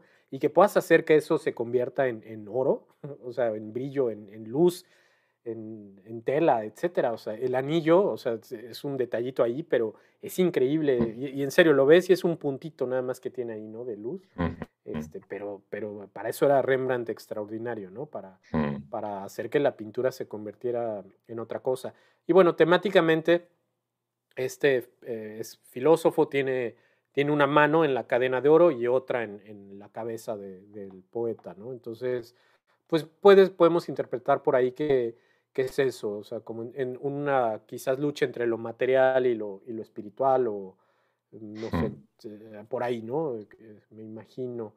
Eh, no sé, es, es, lo, que, lo que veo, pero de nuevo, te digo, a mí me llama más la atención el, el cómo está pintado que, que, realmente el tema. Es que sí, puede ser el tema muy, muy, o sea, puede uno profundizar en eso, pero este, pero eh, no sé, tampoco sabría yo decir, o sea, si no sabemos quién es el personaje, siento que estamos inventando también, ¿no? ya, ya, ya. Pero bueno, Oye, vamos a decir a la gente que están votando ya. Esperar, esperar. Vamos a acabar de hablar del, David de Caravaggio y luego ya, si queréis, eh, votamos. Bueno, voy a, añadir una cosa de Aristóteles. Sabemos que Aristóteles escribió eh, aproximadamente unas 300 obras, de las cuales solo se han conservado muy poquitas. Me parece que nos han llegado, me parece que son 31 las que, las que conservamos de Aristóteles, ¿no? Algunas de ellas pues trágicamente perdidas, como por ejemplo el, libro de poética que siempre se cita mucho, ¿vale? Pues el que estaba dedicado a la tragedia, ¿vale? Es el que conservamos, y el que está dedicado a la, comedia, que es el famoso libro que están buscando en el nombre de la rosa, el segundo libro de poética de Aristóteles, pues se, perdió, entre otros, ¿eh? Pero digo, si tenía 300 y conservamos 31, me parece que es el número, pues, pues la verdad es que hay muchos que, se nos fueron, ¿no? Que, no, que no los tenemos. Y, muchos eran también este, como anotaciones de sus alumnos, ¿no? Sí, sí, claro. Pero eso, claro, nada, no ha habido manera de, conservarlo, pero, pero bueno. Bueno, voy a comentar alguna cosilla del, del, eh, del, David, que en realidad es, yo creo que es un tema muy clásico en la iconografía italiana. Este tema porque había sido representado por artistas del Renacimiento, ¿vale? Eh, pues eso, como Miguel Ángel, ¿no? Eh, bueno, Miguel Ángel ya pseudomanierista, casi. Pero bueno, Donatello, por ejemplo, es uno de los que tiene eh, una de las figuras más conocidas de, del, David, ¿no? Y, yo creo que en esa línea de encargo de este tipo de trabajo, pues también a, Caravaggio le encargan este tipo de representación en la cual, como vemos, vuelve otra vez sobre la parte más cruda o más realista del del trabajo, ¿no? Eh, haciendo hincapié, yo creo, en la juventud que tiene, que tiene David, que aparece como un adolescente, pero un adolescente de 13, 14 años, ¿no? Enfrentándose a una persona, no en este caso un gigante, sino una, eh, digamos, una persona que incluso podría representar la propia cara del autor, me parece, en este caso, que podría ser un autorretrato del propio, eh, del propio Caravaggio. Pero vemos los detalles, por ejemplo, de cómo la sangre parece que le acaba de cortar la cabeza y todavía está está cayendo, ¿no? Que ese tipo de detalle pues es, un, es muy, muy, muy, muy curioso, ¿no? Y luego, aunque lo veremos también en el último cuadro, yo creo que hay una, una de las cosas que hace magistralmente eh, Caravaggio con el uso de la luz es que en la zona, o sea, es como si hubiera una separación radical entre lo que es luz y oscuridad, porque lo que es oscuridad no, no hay nada que ver. O sea, no tenemos nada que podamos, eh, que podamos apreciar, ¿no? Que en algunos casos Velázquez también lo, lo, va a utilizar después, más adelante, ¿no? En cuadros, como, por ejemplo, como La vieja friendo huevos, ¿no? O, algunas, eh, o algunos otros cuadros de, ese momento. O sea, la, diferencia tan radical que hay entre zona de luz y zona de oscuridad, pero de, de, la, de la nada al todo, de la propia visión del cuerpo de David y, de, y del gigante, ¿no? y lo que hay ya detrás, si es que hay una pared, que la verdad es que desde aquí pues no llegamos a apreciarlo. Sí vemos que hay una pequeña cortina en diagonal, yo creo, en esta zona, pero, pero no se aprecia, no se aprecia eh, nada más. Yo creo que también pues los personajes populares ¿no? que podemos ver en el chico, que yo creo que es un modelo que él ha tomado de la calle y al cual ni idealiza ni nada parecido, sino que, que bueno, que lo retrata tal como, tal como es, ¿no? O sea, que eso es. Ahora, ahora insistimos un poco más en este tema, en, el siguiente cuadro de, de, Caravaggio, que bueno, en muchos casos, eh, en, yo creo que en España había una tendencia mayor en artistas barrocos en que el foco de, luz venía desde la izquierda. Y aquí vemos como en algunos cuadros, en los cuadros que hemos visto de Caravaggio, en muchos casos el foco de luz viene de la, de la derecha. Eh, o de aquí viene de la izquierda. Espera, no, no, aquí viene de la izquierda. Sí, sí, pero hemos visto alguno que venía que venía de la derecha. Vale, pero, pero, bueno, eso yo creo que no es, no es importante, o sí, no lo sé, César, lo mismo tú sabes más. No, yo creo que tiene más que ver con que cuando pintas, tú quieres una luz que venga de la izquierda para que mm. no te hagas sombra tú mismo, porque si tienes la luz del otro lado, te proyectas este, eh, sombra, o sea, tu mano proyecta la sombra en el cuadro. Entonces, este, así evitas que, que, te hagas una sombra tú solo. Entonces, me imagino que por eso siempre iluminaban las figuras de, izquierda a derecha. Eh, y, la cosa que decías del, fondo, pues también eh, para un pintor es, es, extraordinario eso de los fondos negros porque uno te ahorra tener que pensar qué le voy a poner atrás, que siempre es así como, bueno, quiero esta figura, pero ¿qué le pongo de fondo? ¿No? Pues negro, excelente. Y, la otra es que este, también hace que, pues sí, que sea muy impactante la imagen, ¿no? Entonces, eh, es un, Pero yo no sé, esto, tú como pintor lo mismo me, me, dices también, porque, o sea, lo que digo es que hay, hay, o sea, hay una un paso tan radical de un sitio, de un lugar a otro, que prácticamente no hay transición. O sea, la transición es mínima si existe entre, entre la total oscuridad y la zona de luz, ¿no? sí, o sea, lo ves recortado, a eso te refieres. Mm. ¿No? sí, sí, claro, o sea, parece, parece como una esto que recortas el fondo para hacer una miniatura de YouTube, pues igual. Sí, sí, claro, claro. Eso. Sí, bueno, también Caravaggio pues era de los que empezaba con eso, ¿no? Ya se fue se fue mejorando la, técnica. O sea, aquí se ve cómo la oscuridad entra en el, en el brazo del... Sí, sí, un poquito, por lo menos en esta zona se nota, ah, ¿verdad? no, en el otro, en el otro, en el otro brazo. Ah, bueno, bueno, sí, claro, también, también. cómo va entrando la penumbra, ajá, y va como, como eh, eh, cubriendo al personaje. Pero ya después cuando, cuando se fue avanzando el, el este, el, el claroscuro, en, porque el claroscuro llegó hasta el siglo XIX, ¿no? Había estos eh, pintores ingleses que, ya estaban pintando mm. estas escenas de, ay, no me acuerdo cómo se llama este, este pintor que tiene una, un que está haciendo como un experimento científico, pintaba eso, experimentos científicos. Y, es extraordinario, es extraordinario ese pintor. A ver si ahorita nos ayudan en el chat, se llama Thomas algo, no me acuerdo, no me acuerdo ahorita del... sí, aquí tengo mi libro de historia. A ver, si quieres, dame un segundo, pero este... Eh, entonces yo creo que eso, esa técnica del claroscuro se fue mejorando, ¿no? Y te digo, en Caravaggio era un poquito, este, pues sí, eh, ¿cómo se dice? empezaba, ¿no? Y, o sea, pues, más bien mm. sí, Caravaggio fue un, pionero, pero sí después se fue a, mejorando. Tengo aquí, aquí está, Joseph Wright of Derby. Wright of Derby, este, a ver, lo ven ahí, está muy chiquito, ¿verdad? Pero espera, cierro si quieres y luego volvemos otra vez. Ahora, ahora lo ven bien. No te preocupes, ahora lo están viendo bien. Sí, sí, ya, ya, ya veo, sí. Pero bueno, si no lo, pueden buscar luego ahí en, sí, sí. Pero Joseph Wright, o sea, tiene unos cuadros de un claroscuro que ya son impresionantes y que ya no pasa eso que mm. dices que, se ven como recortados. O sea, ahí sí ya la ya, ya, muy, natural. Pero sí, bueno, Caravaggio mm. era, pues eso, un, pionero que, estaba como experimentando mm. apenas con ese tipo de luces. Vale. bueno, pues le pedimos, le pedimos a la gente ya, si quieren, que vayan votando. Yo creo que algunos ya han ido poniendo su voto ¿eh? Eh, por Caravaggio, por Rembrandt, Rembrandt o Caravaggio, en este caso, ¿eh? con estas cabezas ¿no? de escuadro, con las cabezas de Homero y de, y de Goliath, ¿no? Así que venga, si la gente se va animando, pues eso, las más o menos 60, un poquito más, más de 60 personas que tenemos aquí, pues que vayan poniendo sus votos ¿eh? y, vemos, tenemos, a ver cuál le gusta. Tenemos ya el resultado del tercer round. Caravaggio 13, Rembrandt 10. Ah, vale, sí, sí. Que, la lección de anatomía y la muerte de la Virgen, ¿no? Ese fue el tercero. Eso es. El tercero era así. ¿Ha ganado, ¿Ha ganado Caravaggio aquí? Sí. Pues fíjate, yo pensé que este cuadro, sinceramente, ¿eh? yo pensé que no era competidor para la, para la lección de anatomía. No, no digo que sea malo, me parece fantástico el cuadro de Caravaggio, pero, claro, claro. pero, pero bueno, es que no, también porque hay que ver un poco las circunstancias en las que se hace, ¿no? Cómo eh, saltan a una temática completamente distinta que lo que se estaba haciendo en ese momento con, con esta obra de Rembrandt, ¿no? Claro, claro. Bueno, uh, eh, sí, ganó Caraballo, pero por poquito, ¿no? Tampoco. Solo bueno. tres votos. bueno, pues veo que la gente ya están poniendo ahí sus, votos. ¿eh? Aquí los vemos.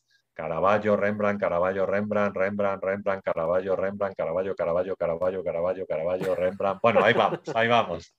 Ahí vamos, a ver cómo queda la votación al final. Mira, aquí está, ¿vale? Pues eh, Jaén edita Rembrandt, por ejemplo, el último voto que acaba de entrar.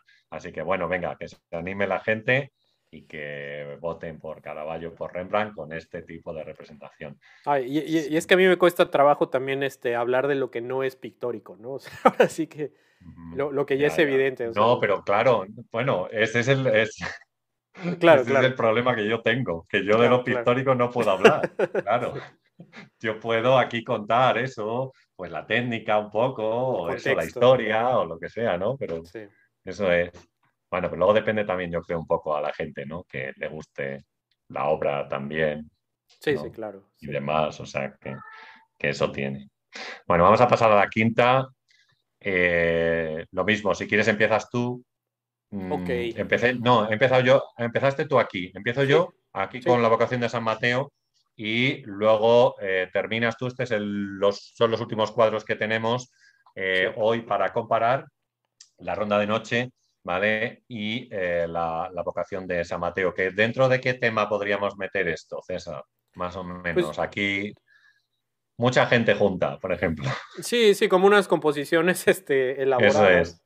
Miren las composiciones. pues quizás obras maestras, ¿no? O sea, yo creo que si este ciclo de San Mateo, pues no, sé qué obra sea superior de Caravaggio que, el ciclo de San Mateo. Yo creo que sí es obra, obra maestra y el, mm lo mismo el, la ronda ¿Sabes otra obra que luego pensando, eh, y que es una obra que ha influido a, varios artistas, sobre todo fotógrafos contemporáneos, perdóname,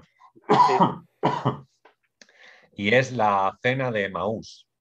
La Cena de Maús de, de, Caravaggio es una obra que a mí me encanta porque capta el momento decisivo en el cual los, ah, los apóstoles se dan cuenta de que están delante de Jesucristo y tienen la intención de, de levantarse en ese momento.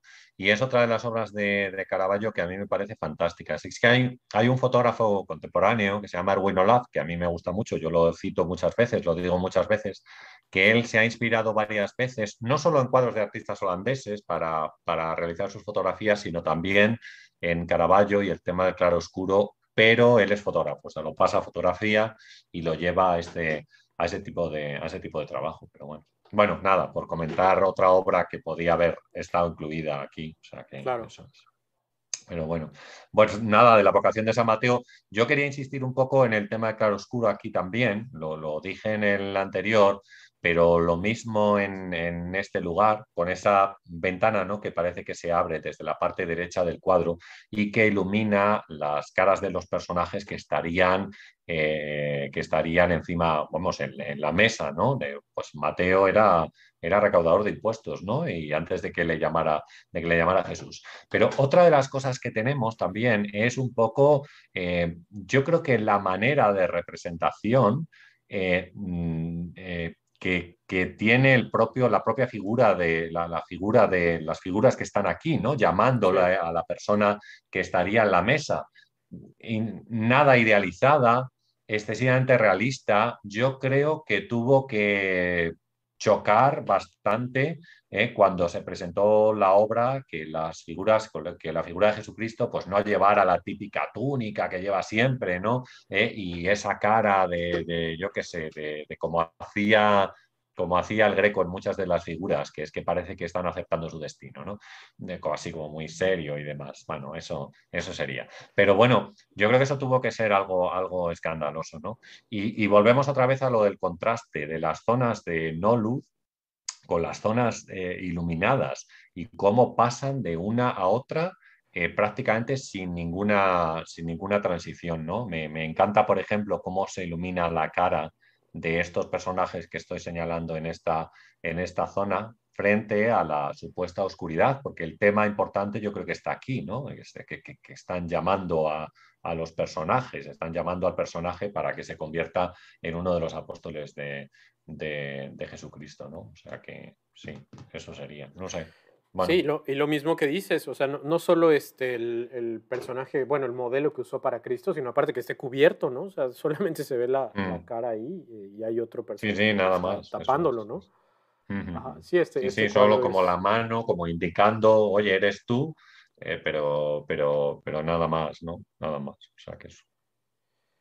Bueno, vamos con la ronda de este noche, que esta, esta la pierdo seguro.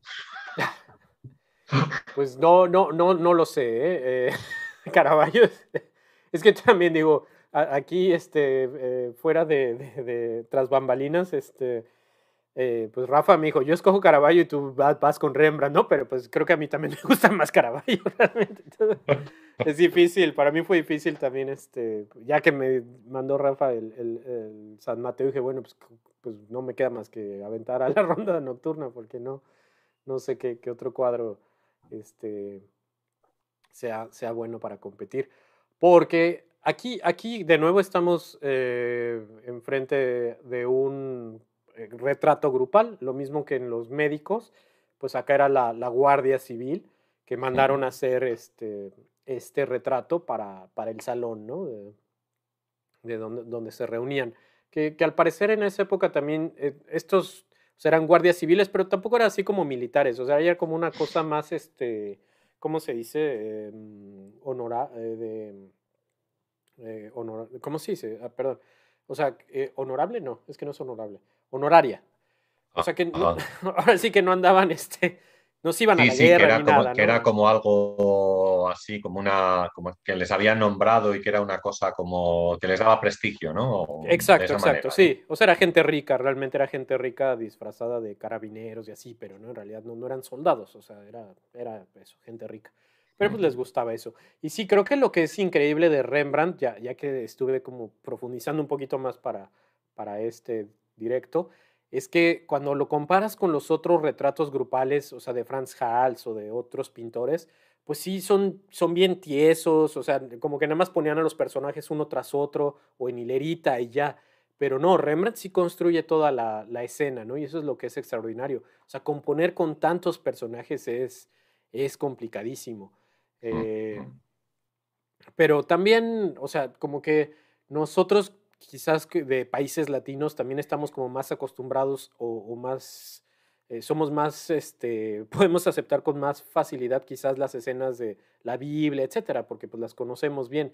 Y acá pues son personas que no sabemos ni quiénes son, ¿no? Aunque estén disfrazados y, y todo, pues son personas un poco anónimas, o sea, sí tienen nombres, ¿no? El Capitán Cook y no sé qué, pero pero vamos, este, quién sabe quiénes sean, ¿no? Y por qué no se habrían de interesar. Eso es lo, lo, que a mí me cuesta trabajo de, de ver estos cuadros de, de, Rembrandt.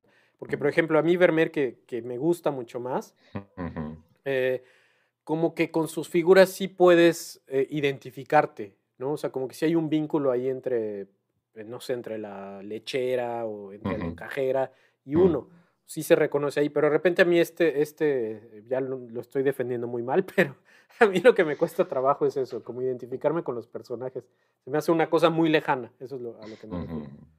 Sí, pero tiene, yo creo que también tiene, tiene bastante como, como, o sea, como hemos dicho, como estos pintores holandeses como representación de temas que no son los típicos temas eh, retrato, porque esto en realidad no es un retrato, sino que es una composición grupal de una gente que está paseando en, la calle. Puede tener cierto aire de retrato, pero, pero, pero no es así, ¿no? O sea, cuando, eh, no sé, es, que es lo mismo que decimos, o sea, cuando Velázquez, por ejemplo, se pone a pintar los bufones, en muchos casos, oye, que, que no tiene por qué hacerlo, que lo hace porque le apetece simplemente representar a este tipo de, personajes, ¿no? Y, los pintores holandeses en muchos casos se salen, ¿no? De toda esa vorágine religiosa, retratística eh, o, mitológica en algún caso que podían ser los, los típicos temas que había, ¿no? Con eso, con escenas costumbristas, como decimos, con representaciones de, naturalezas muertas, que ellos lo hacen magistralmente, o con la representación del,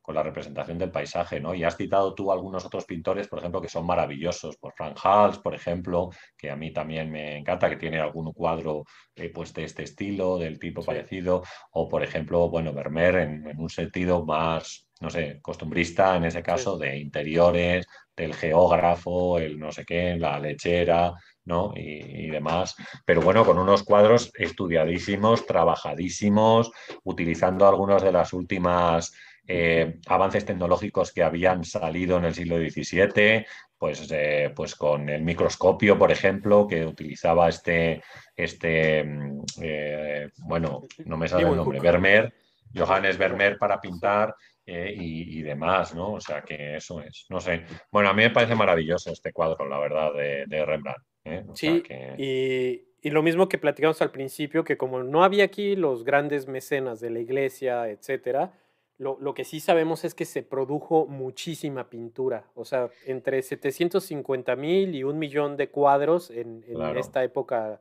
de la época dorada de, del arte holandés. Bueno, porque en realidad, César, había un mercado que no era el mercado eh, principal, porque hablamos sobre Caravaggio y Caravaggio básicamente trabajó para la iglesia toda su vida, con encargos muy importantes de gente gorda, eh, quiero decir, que gente con mucho poder, pero, pero claro, la, en Holanda las cosas no funcionaban de esa manera. Ellos eh, pues podían ser como artistas contemporáneos, podemos decir, si vendían bien y si no, pues no. Sí, ¿no? Y, todo el mundo tenía, o sea, el, zapatero, el panadero, el, carnicero, todos tenían cuadros, o sea, eh, no, eran caros, en serio, no, no, eran, no era una cosa cara. Y también, este, ahora digo, conservamos a Rembrandt, Vermeer, este, un, par más, pero en realidad había un montón de pintores que pues, han quedado olvidados. Y, también leí que, era muy común que se pintara encima de, otros cuadros, o sea, compraba, era más barato comprar cuadros ya pintados que un lienzo nuevo, entonces compraban cuadros que nadie conocía y pintaban encima, ¿no? Reciclaban. Entonces también ahí se han perdido un montón de cosas. el, mismo Vermeer se salvó porque Vermeer no, no fue un pintor este, muy reconocido hasta el siglo XIX, entonces estuvimos a punto de que, o sea, se salvó un poco porque lo vendían como, como imágenes de otro, de otro autor, ¿no?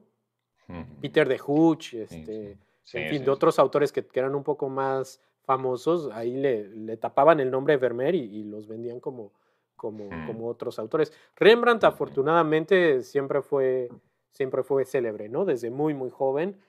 Y bueno, eso gozó de estos, de estos este, encargos hasta que, pues en realidad lo, que, con lo que empezamos, con la segunda mujer que tuvo, este, que, era como su, su, sirvienta, y, se, enredó con ella, etcétera, y bueno, no, sé si decir la palabra enredó, pero este, bueno, fue, fue, fue muy mal visto y, fue casi desterrado, ¿no? Rembrandt por eso, o sea, la, también la comunidad allá religiosa era así como muy severa. Sí, era, bueno, ellos son mucho más estrictos que, que, los católicos, yo creo, en ese, en ese momento, pero también tienen otra, tienen una mentalidad en la cual el individualismo y el triunfo personal es una cosa muy importante y eso hace pues que surja en muchos casos una clase media, una burguesía que es básicamente la que va a requerir estos cuadros porque le dan un estatus, es decir, no es solo para decorar la casa, sino que le ofrecen un estatus que no tenían y que ellos piensan que es importante para, bueno, para mantener su estándar social. Entonces, eso, por ejemplo, en países del sur de Europa era algo completamente impensable en muchos casos. Bueno, países e, como España, por ejemplo, donde el absolutismo se mantiene pues, prácticamente hasta, no sé, la guerra civil, iba a decir, pues es que no sé. que, Claro, eso, eso me lo explicaba un amigo que me decía, lo que pasa es que en, para el católico el pobre es bueno y el rico es malo, ¿no? Pero en, los anglosajones y los protestantes, etcétera, la gente que tiene mucho dinero es porque Dios los ve bien. Es, es su triunfo personal, sí, sí. Sí, o, un, favor de Dios, ¿no? Es como, a ti te va bien porque Dios es favorable contigo. Entonces, allá no ven al rico como, como malo, ¿no? Ya, ya, ya. bueno, vamos a pedirle a la gente que voten eh, por esta quinta obra última que nosotros teníamos entre la vocación de San Mateo o la ronda de noche de Rembrandt. ¿vale? En el cuarto round estoy viendo que Caravaggio perdió por un voto, 17 Caravaggio contra 18 de Rembrandt, que eran estas, ¿no? Fíjate, era, aquí ha ganado Aristóteles, en, este, caso, por un voto. Está, yo veo la cosa muy empatada, ¿eh? Muy empatada, Está muy empatada, pero bueno. ¿eh? Venga, vamos a pedirle a la gente eso, que se decidan bien la ocasión de San Mateo o la ronda de noche de eh, Rembrandt. Ya veo que van entrando los votos. Rembrandt, Rembrandt, Rembrandt, Rembrandt. Rembrandt, Rembrandt. Eh, la cosa está complicada para el pobre Mateo, ¿eh? esta vez. No... Sí, oye. Parece que no cosecha. Bruegel, bueno, ya tenemos aquí un par de votos para Caravaggio, pero, eh, pero, pero bueno. Un, voto, un, voto, a pues, Bruegel. un voto a Bruegel también, que es un buen artista, por supuesto. pero bueno, aquí me da que, que Rembrandt arrasa. Eh, sí, bueno. Eh, yo, votaría por Rembrandt en esta. Sí, también. Tengo que confesarlo. Yo, votaría por Caravaggio. O sea, a mí ese San Mateo creo que es de mis cuadros favoritos. O sea, sí, es, me encanta, me encanta, me encanta la vocación de San Mateo. Y ese ciclo, te digo, en, general, ahí yo, yo siento que sí, Caravaggio cambió la historia del arte con ese, con, ese, con, con, el San Mateo. sí, sí, sí, porque yo creo que es uno, es uno de los primeros cuadros de claroscuro que él hace. No es una obra de última época, ¿no? Sino que es es una de las primeras que él realizó este, este trabajo y luego incluso va a ahondar más. es, su, es su primer encargo importante, era muy, muy joven también ahí Caravaggio, o sea, no me acuerdo, pero un veinteañero también. Y, y, es eso, ¿no? Que cuando ves en el contexto en el que está, como decíamos, lo, lo, las figuras idealizadas de los santos, o sea, esa es una cosa muy atípica. Y yo lo que siento que hizo Caravaggio fue cambiar el que el artista, eso, pues representara su visión más allá de seguir como el canon establecido de cómo se debería representar a, ¿no? a, la Virgen, a Jesús, etc. O sea, Caravaggio fue muy creativo en, ese aspecto y fue un artista que, que, que siento que eso, que, que, fue el que primero dijo, esto es el arte, o sea, lo que yo hago es arte, ¿no? Un poco. O sea, eh, separando la artesanía que, que, hacían los pintores renacentistas a ser como, pues sí, como el primer rockstar, ¿no? De, del mundo del arte. Sí, sí, bueno, además con sexo, drogas y rock and roll. Sí, sí. Este Caravaggio a tope. Por eso te preguntaba si no habías visto la película de Derek Jarman, porque sale, es, es, es, muy posmoderna, es ochentera de esos, como de Peter Greenaway de esa época. Y tú sale Caravaggio, pero es como un James Dean, o sea, anda en moto y Está, o es que has dicho, tú fíjate, has comentado lo de, has comentado a, Frank Hals, por ejemplo, y me he acordado de una peli de Peter Greenaway que yo vi siendo estudiante en la universidad que se llamaba ah, El cocinero, no sé qué, su esposa, tiene cuatro. El ladrón. El, el, ladrón. el, cocinero, el ladrón su esposa y su amante, algo así. Sí, algo así es, algo así. La acabamos de ver. Me ¿eh? impresionó mucho, además con un cuadrazo de Frank Hals ahí en un sitio donde tienen una mesa enorme para comer. Yo hace años que no la veo, ¿eh? pero, pero es una peli estupenda, con banda sonora de Michael Nyman que a mí me, me impresionó. Yo tenía 20 años cuando la vi, ya te digo, y me, me, dejó impresionado Peter Greenaway con eso. Yo, también la, la, vi como a los 20 años, digo, en, temporada, o sea, en años diferentes, pero sí. claro, claro, tú eres bastante más joven. Y sí, fue, fue, fue increíble. Y, este, y el, el señor que la hace ahí del ladrón, o sea, el, el, malo, malo, malo, es el que después la hace de Dumbledore en las películas de Harry Potter. Es muy raro verlo. Sí, sí. Bueno, y Helen Mirren es la protagonista de, esa peli. Helen Mirren, que está jovencísima en esa peli, que bueno, pues, pues nada, Sale pues Tim Roth. Tim Roth, que también es de un actor muy de. ¿Cómo se llama? Eh, Tarantino, ¿no? Sale mucho en Tarantino. Sí, sí, sí, sí, Está buenísima. Digo, si no han visto El cocinero, el ladrón, el ladrón, el cocinero, etcétera. Sí, sí, que, la, que la vean o, por, o que, escuchen la banda sonora de Michael Nyman, que es fantástica también y merece mucho la pena. Así que, que no piensen que nos gusta el rock solo, que no, que también hay que escuchar otras cosas. No, y, Nyman vive aquí en México. Bueno, no sé si ¿Ah, sigue viviendo, pero vivió muchos años en México y daba conciertos seguidos. Entonces yo lo vi un montón de veces. Increíble. O sea, ver esa música en vivo también es, es increíble. Ya, ya. ya tenemos aquí los votos del quinto round. Parece, mira, pobre Caraballo ha obtenido 10 votos. Finalmente parece ser Rembrandt 15.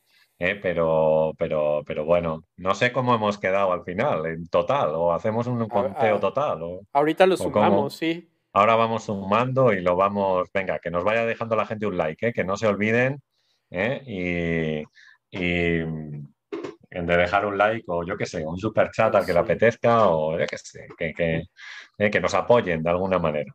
Eso sí, es. a ver si ahorita este, eso es. Paula nos, hace favor de, su, O que nos digan alguna, alguno más que podíamos enfrentar, que teníamos también alguna, alguno más a lo mejor que teníamos pensado y podíamos hacer a lo mejor más adelante, eh, que yo creo que esta es una cosa que, mira, ha funcionado muy bien. Yo estoy muy contento también porque ya te dije, Rembrandt no es un pintor que yo conozca muchísimo, pues sí, he estudiado y conozco algunos cuadros, algún cuadro, ¿eh? pero Caravaggio, por ejemplo, es un pintor que tengo más trabajado y sobre todo porque Caravaggio yo considero que tiene una influencia muy importante después eh, a nivel europeo en, toda, en todo lo que tiene que ver con, la, con lo pictórico, para los artistas españoles, por ejemplo, es determinante, yo creo, porque todos van a ser artistas que van a utilizar el claroscuro de una u otra manera. Hemos hablado de Rivera, de Velázquez, Murillo, Zurbarán, Valtés Leal, es que empiezan todos con el, eh, con el claroscuro eh, y demás. Y bueno, y luego y a Caravaggio en los pintores holandeses también les, también les, les influye, eh, yo creo, mucho a, la mayoría de, a la mayoría de ellos. O sea que, no sé. Claro, pero este también a, mí lo que me sorprende es que Caravaggio se perdió. O sea, este, hasta el siglo XIX fue recuperado y casi más bien hasta principios del siglo XX, o sea, mm. no, no, sé qué pasó, o sea, aunque fue un pintor muy, muy influyente, después en el mm. siglo XVIII, XIX, nadie mm. sabía quién era Caravaggio, o sea, ahí estaban los cuadros, como dices, abandonados en las iglesias, nadie les hacía caso, ¿no? Y fue hasta que, no me acuerdo cómo se llama este, eh, el historiador que lo, Robert, Robert, eh, Longhi, creo, el que lo descubrió, redescubrió a Caravaggio, ¿no? Y ahora, pues sí es un pintor súper, súper importante. Sí, sí, es que yo, bueno, yo creo que su influencia es tremenda. Y, la influencia que tiene Caravaggio yo creo que también tiene que ver un poco con ese momento, o sea, con, que él es el primer pintor barroco, siendo un pintor que ha nacido en época manierista y que ha sido formado en el manierismo. Pero él, o sea, digo, quizás por su propia personalidad también, adapta sus cuadros a una manera que es distinta que lo que se está haciendo. ¿no? Y quizás ese realismo que utiliza en muchos casos conecta perfectamente con todos estos artistas españoles en, muchos casos. Tengamos en cuenta que él murió, el Caravaggio murió en el año 1610 de, de malaria, me parece que, fue, ¿vale? Con 37 años tenía. Eh, solamente cuando, eh, cuando, cuando murió. 37, sí, creo que son 37. Sí. Eso es. Entonces, quiero decir que, era, que era eh, bastante joven, estaba luchando porque le habían, le habían acusado de un homicidio y se había tenido que ir de Roma. Eh, pasó unos años fuera de Roma y estaba intentando volver porque le habían permitido volver, pero en la vuelta, ahí con el tema de la malaria, se quedó, ¿eh? se quedó. O sea, que, nos perdimos ahí, pues lo que, bueno, el, tiempo que hubiera podido vivir más adelante, yo qué sé, en esos momentos la esperanza de vida tampoco es muy alta, que, digamos, pero, bueno. Sí, a, mí me, hubiera este, gustado ver a, dónde, o sea, por lo que decíamos al principio, ¿no? Que los pintores van como sintetizando, o sea, Caravaggio ya estaba en esa época donde empezó a detallar mucho menos y pintar como más directo y hacer otros temas, etcétera. Este, y me hubiera gustado ver otros 20 o 30 años de Caravaggio a ver dónde llegaba, ¿no? O sea, porque sí es increíble ver a estos pintores grandes como Tiziano, eh, mismo Velázquez, que, pues, que las meninas que las pintó como los 60, 70 años. Él lo pintó, sí, sí, ya tenía, las pintó tres o cuatro años, o dos o tres años antes de morir, sí. Me parece que son, hay, hay gente que dice que son del 56 y es otros del 59 y Velázquez murió en el 60. Así que bueno, por ahí andaríamos, sí, más o menos, cuatro o tres años antes de, antes de morir. Claro, es que ahí se ve una evolución, porque Velázquez se le nota una evolución desde sus primeras obras hasta el final eh, muy, muy grande, pero claro, con Caravaggio a lo mejor pues se nos corta en un momento y ya no somos capaces de, seguir ahí, pero bueno, claro, la influencia del claro, lo mismo, lo mismo hubiera abandonado claro oscuro, vete tú a saber. fíjate, sería eso un, puntazo. Sí, porque digo. Ven una obra así tremendamente iluminada después de los claroscuros. Porque como dices, o sea, el, barroco siguió en, en, España, o sea, todo eso, el tenebrismo, etcétera. Pero en Italia, luego, luego, o sea, unos años después empezaron los este, rococós, o sea, Tiepolo. Sí, sí, eh, todos, estos, sí. Canaletto, etcétera. O sea, sí, pintura mucho, mucho más luminosa. Sí, sí, esas, esos tienen una iluminación general. Sí, los rompimientos de gloria, estos que se hicieron típicos en las iglesias, muchos en Roma, en Venecia, y, y, en España después ya llegaron más adelante, llegaron en el siglo XVIII con, con muchos artistas italianos, incluso que vinieron a trabajar aquí, porque como este, la parte del sur era, era un virreinato español, la zona de Nápoles y tal, pues había contacto para todo este tipo de cosas y muchos pues venían, eh, venían, venían para acá. O sea que lo, eso es. Sí, lo mismo que decías, ¿no? José Rivera, que pues estuvo pintando toda la vida ya en... Claro, estuvo en Nápoles, fue a Roma, él, fue muy joven a Roma, pero parece que en Roma él, él, le gustaba el juego le gustaban las cartas y los dados y todas esas cosas. Y entonces dejó, tuvo un montón de deudas, o dejó un montón de deudas en Roma y tuvo que salir disparado de allí porque parece que le pedían, le pedían el dinero y dijo, va, yo me voy. Y entonces se fue a Nápoles y allí se casó con una, parece que era viuda, que estaba ya una mujer asentada, no tenía el problema económico después de esa boda y bueno, pues se dedicó a pintar, en muchos casos para Italia y en otros casos le encargaban obras de aquí desde España. Por eso en, la ciudad donde yo estoy, ya lo comenté el otro día, el conde de Monterrey, que era, que era de aquí, fue nombrado virrey de Nápoles. Entonces hay un contacto ahí con, eh, con, eh, con Rivera. Bueno, de hecho tenemos, es muy curioso porque en Salamanca tenemos una iglesia que es barroca, esta iglesia de la Purísima, donde están las obras de Rivera, que contrató arquitectos italianos, escultores italianos y artistas italianos. Bueno, Rivera también incluir, vamos, es español, pero vamos a meterlo. Entonces, es, es rarísimo porque frente a la exuberancia y la decoración del barroco eh, casi churrigueresco, ¿sabes? Como muy excesivo que hay en, este lugar, eh, pues, eh, pues eso es como muy contenido, es un barroco muy que sí, que se salta las normas clásicas, pero está, bueno, como muy, poquita decoración, y tal. Es, es, es un sitio muy interesante eh, para visitar, ya te digo, porque está hecho por italianos en una ciudad española en un momento en el que la profusión decorativa es terrible, tremenda aquí, y eso está todo como muy contenido. Así que bueno, es curioso. Eh, me bautizaron a mí en esa iglesia, por cierto. Ah. Allí fui bautizado yo en esa, en esa, en esa iglesia, por cierto. Oye, este. Bueno. Bueno, no, más bien yo eh, quería. Vamos a dejarlo, ¿no? Yo creo, sí. ¿no? Sí, quieres terminar. Yo quería hacerte una pregunta más bien sobre. Dime, claro, claro. sobre todo este ejercicio. O sea, porque mm, Ah, yo, es algo que me, que me, he estado preguntando. Yo mismo hice este ejercicio, ¿eh? que igual te lo platico. Estoy, ya, ya grabé un video sobre eso, pero lo estoy editando, mm. etcétera, pero te platico. O sea, a partir de, del, ese, del ejercicio que pusiste cuando estabas comparando Velázquez con, con, con Rivera, sí. me acuerdo que dijiste, bueno, escogí este otro Cristo de Velázquez que no es tan famoso, porque mm. si escojo el, el, el, que es famoso, pues ahí gana mm. Velázquez. Entonces... Yo, puse... que, vi que hiciste una encuesta, ¿no? cuéntame, cómo está la cosa. Dije, bueno, a ver, podemos decir, o sea, ¿se puede decir que una obra es mejor que otra? O sea, porque creo que uno como artista eh, tiene que poder discernir su propio trabajo, ¿no? Ir, ir o, también a la hora que lo está haciendo, ver qué le falta, qué, qué necesita, etcétera. Entonces puse esa encuesta y sí, digo, obviamente fue 70% al, al, al Cristo. Este, muerto.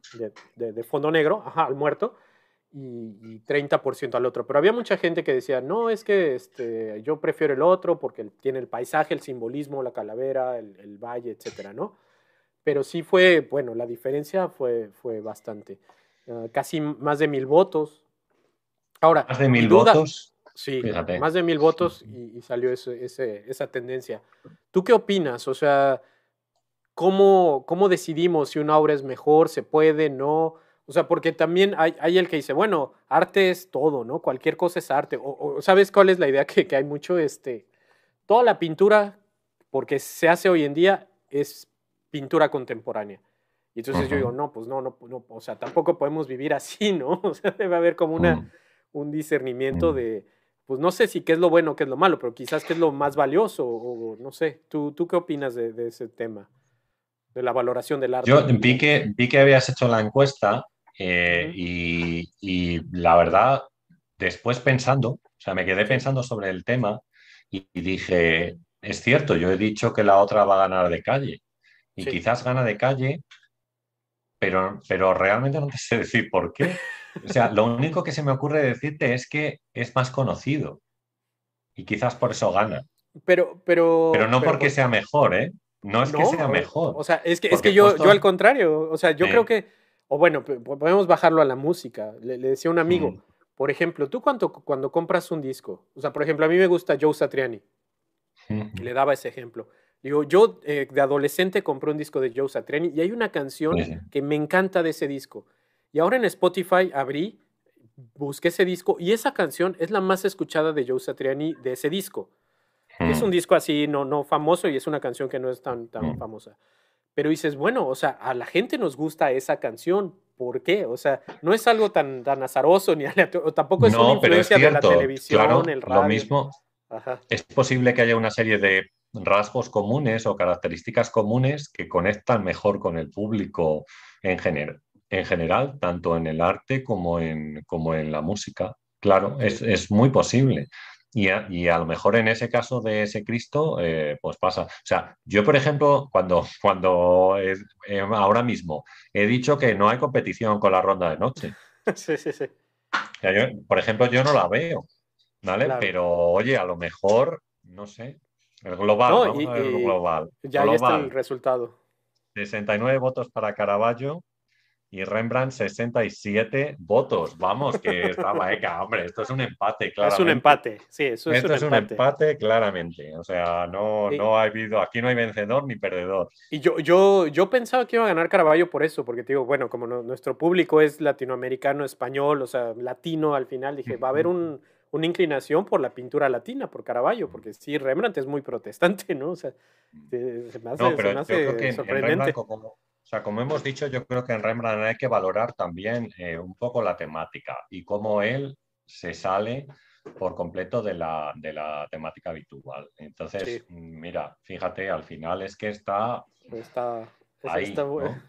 y además, a mí me ha ayudado bastante porque ya te he dicho que yo Rembrandt no es un pintor que conozca tanto, pero mira, ahora me da la sensación, porque viéndolo así, más despacio, hablándolo, eh, charlando sobre él, te vas dando cuenta de, otros aspectos, otras cosas que a lo mejor antes no te, no te habías fijado, ¿no? O compararlo como, como has hecho tú con otros pintores holandeses que pues ahora no tenían la cabeza, pero bueno, y claro, con Hals o con, eh, con Vermeer o con, eh, con todos estos, pues a mí me, también me llama mucho la atención. sí, es que Rembrandt también es muy pictórico, ¿no? O sea, también creo que eso es lo que gusta mucho, que es así, o sea, los empastes, las veladuras, el, las, mm. eso, los tratamientos pictóricos son muy mm. emocionantes. Creo que eso le gusta también mucho a la gente. Mm. ¿En qué fecha murió Rembrandt?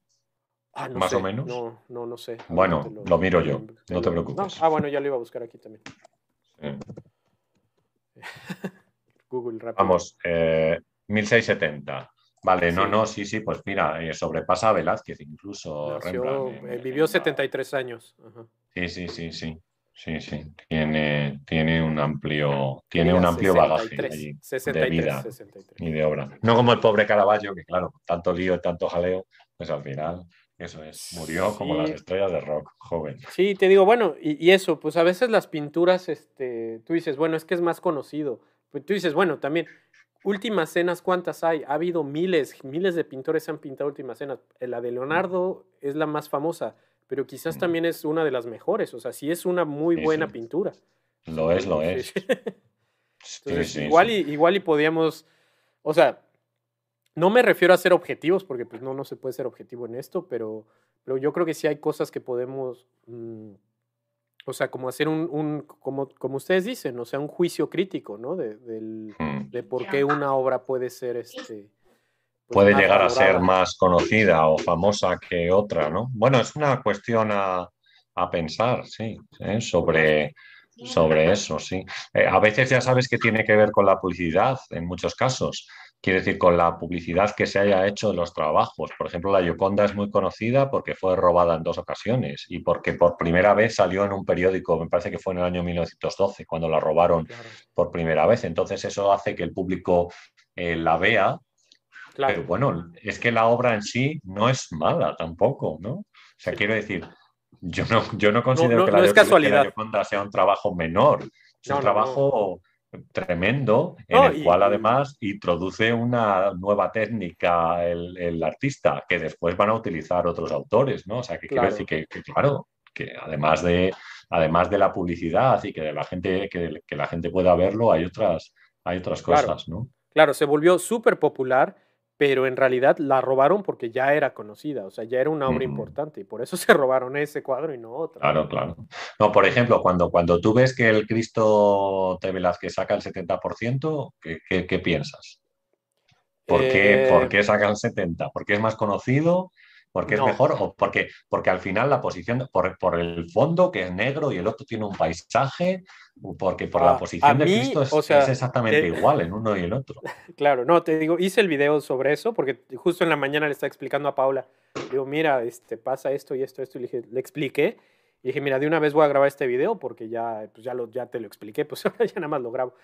No, para mí se me hace que es una cuestión de, de que la, el artista acierta. O sea, es, es como, eh, hay, hay, un escritor que se llama Uriart, que ya habíamos platicado, te platicado otra vez, que tiene un librito de cómo escribir poesía. Dice, bueno, el poeta lo que va haciendo es probar palabras hasta que acierta. Hay una palabra que es la adecuada para, para el verso. Y entonces eso hacen los artistas, ¿no? Como probar hasta que aciertan. Entonces, e, e, ese, ese, ese Cristo de Velázquez yo siento que es un acierto o sea, el, quitar el, fondo y dejar el fondo negro, el, bajar los brazos, porque en uno está así como un poco más inclinados y otros un poco más cómodos, acortar. O sea, como que focaliza mucho más la atención, el, la, también la postura del Cristo muerto. La postura de la cabeza, ¿no?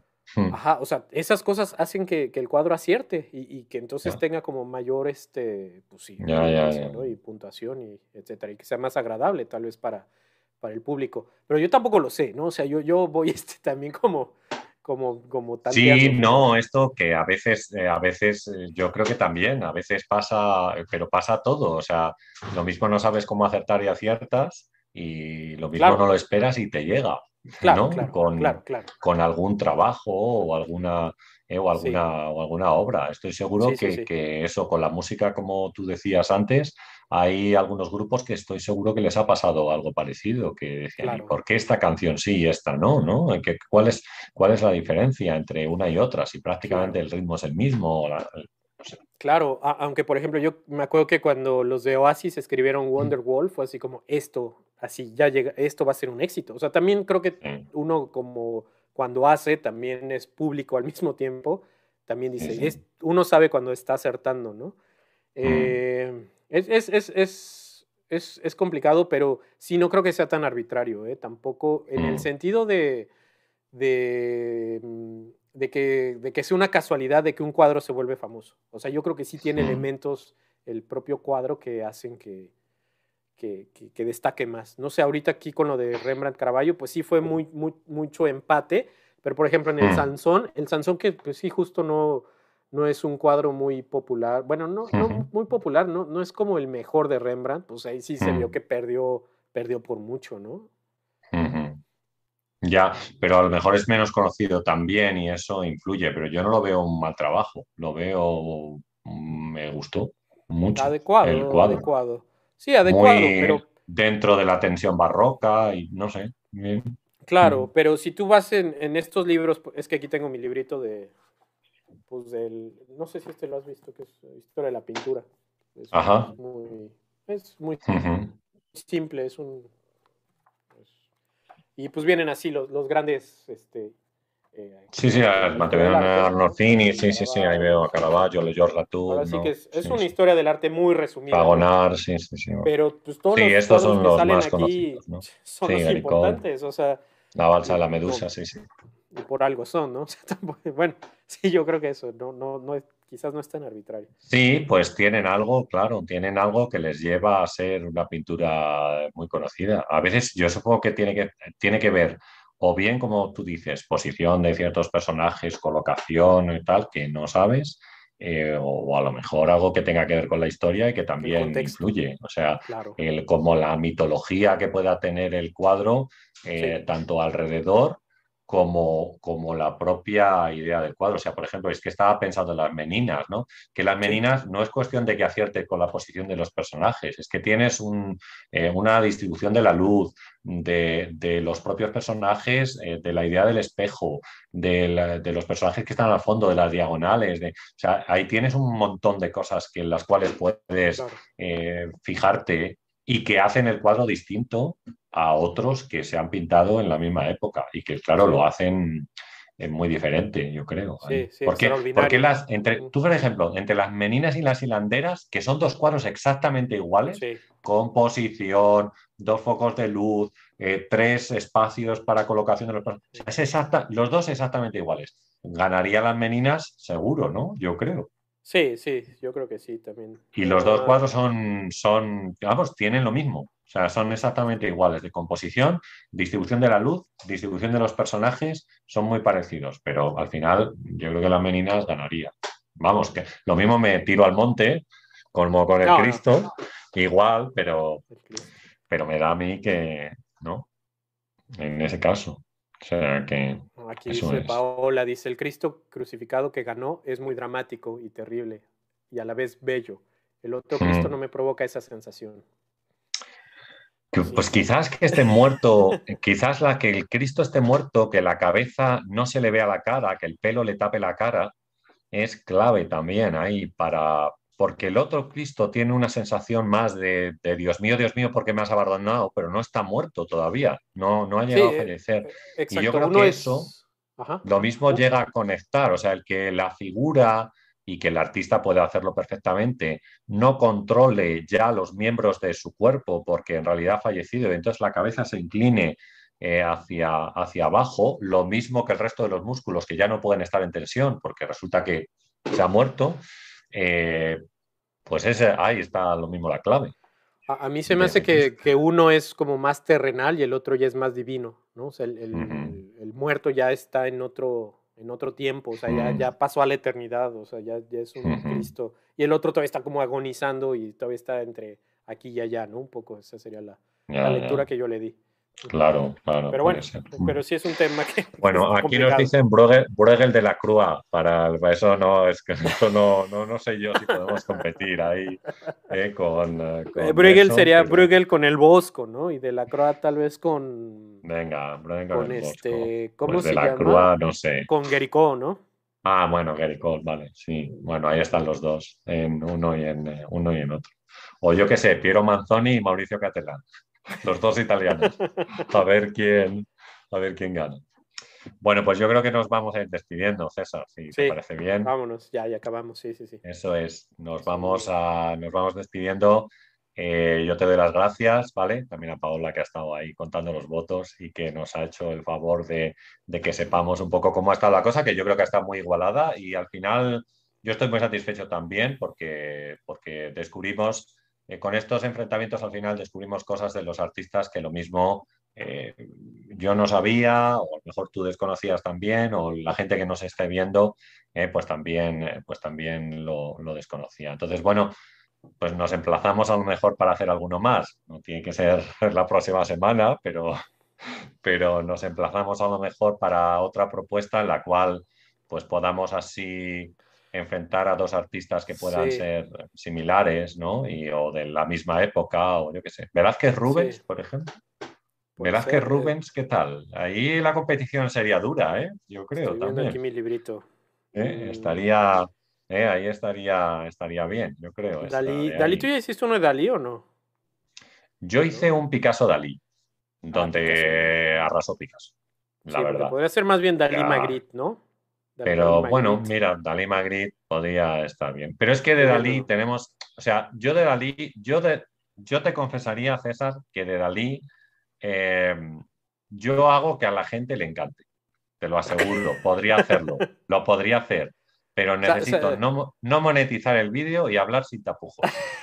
no importa. O sea, eso, eso eh, no hay problema. Eh, y, el que me dijo que, bueno, yo, hago, yo cogemos las obras del año 27 al 29 de Dalí, del 1927 al 29, y, te aseguro que hago que la gente diga, pero bueno, este tío, ¿cómo es posible que haya hecho esto? Oh, pero el, que sé que es muy fan de Miró, lo, dijo alguna vez, es Fernando Castro, entonces lo puedes invitar a él para defender a Miró y vas hacer a una competición eh, Dalí-Miró.